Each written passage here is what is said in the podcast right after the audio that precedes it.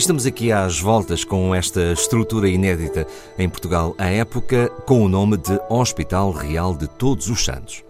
Sim, ao Hospital de Todos os Santos, em latim, Omnium Sanctorum. Por exemplo, eu penso que todos nós, todos nós já fomos ao banco do hospital, ou não? Seguramente. É difícil de encontrar. E podemos perguntar-nos porque é que se chama banco, porque é que nós dizemos vamos ao banco. Está no, os médicos dizem, ah, eu hoje estou de banco, olha, venha ter comigo ao banco. Quer dizer, não tem nada a ver com dinheiro, vá ali ao banco, ah, está no banco do hospital. Pois é, terá muito provavelmente esta expressão que, idiomática, porque ela em si não quer dizer nada, não é? Eh, exatamente vir com este hospital de todos os santos. E porquê? Porque nós aqui já descrevemos o que ficava no piso superior, no piso intermédio, uh, toda aquela arrumação do hospital, mas havia neste hospital um banco destinado a todos os doentes à situação de urgência. Era um sítio onde as pessoas chegavam e se sentavam à espera de serem atendidas. Portanto, era um banco um banco físico que existiu neste hospital. Portanto, tem, uh, de tal forma, a sua, a sua, estrutura marcou não apenas na natureza dos serviços que eram prestados, que a expressão ficou. A expressão ficou. Este hospital vai ter um regimento, que é feito já no reinado de Dom Manuel, em 1504. Uh, Sabe-se, e isso é interessantíssimo, porque há um arquivo deste hospital, com os registros de entradas, o que é que se tomava nota de quando uma pessoa chegava ao hospital, em 1504, 1505 Olha, não seria assim tão diferente, porque era o nome, uh, o nome dos pais, uh, havia, uh, portanto, todo, todo, todo a, a, identificação, não, é? não, havia, não havia o cartão do utente, mas havia os, os elementos para se poder identificar uma pessoa. Este hospital tinha um quadro de pessoal, sabe-se aliás quem foi o seu primeiro cirurgião e o seu primeiro físico, aliás sabe-se até que houve um, um, despedimento, porque o primeiro físico não foi considerado muito bom e depois foi substituído por outro, uh, e portanto até, até, até esses dados temos, sabemos que tinha cozinheiros, porteiros, guarda-portões, uh, médico, escrivão, uh, que havia contabilistas, que havia ajudantes de farmacêutico, que havia farmacêutico, que havia por exemplo uma profissão que vai durar até ao século XIX, que era a profissão de barbeiro sangrador. Sabe-se que a maior que é parte. Isso?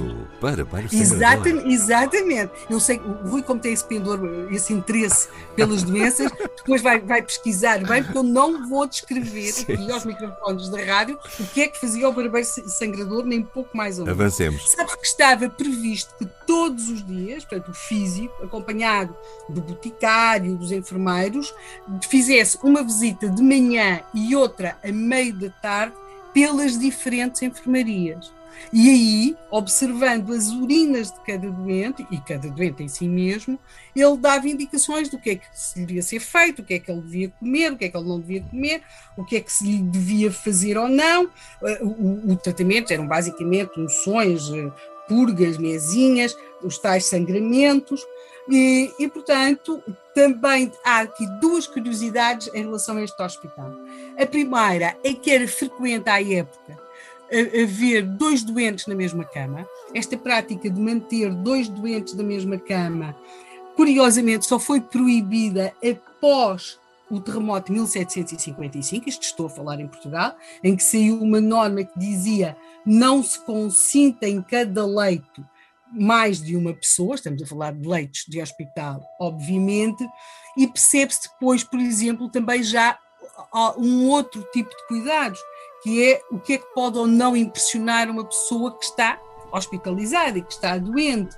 É que, por exemplo, por trás de cada cama, estas camas em que às vezes havia duas pessoas, havia um sistema de portas que permitia retirar os cadáveres sem que os outros doentes, o, que estava na mesma cama não posso garantir, mas os que estavam nas outras camas não percebessem que tinha morrido uma pessoa.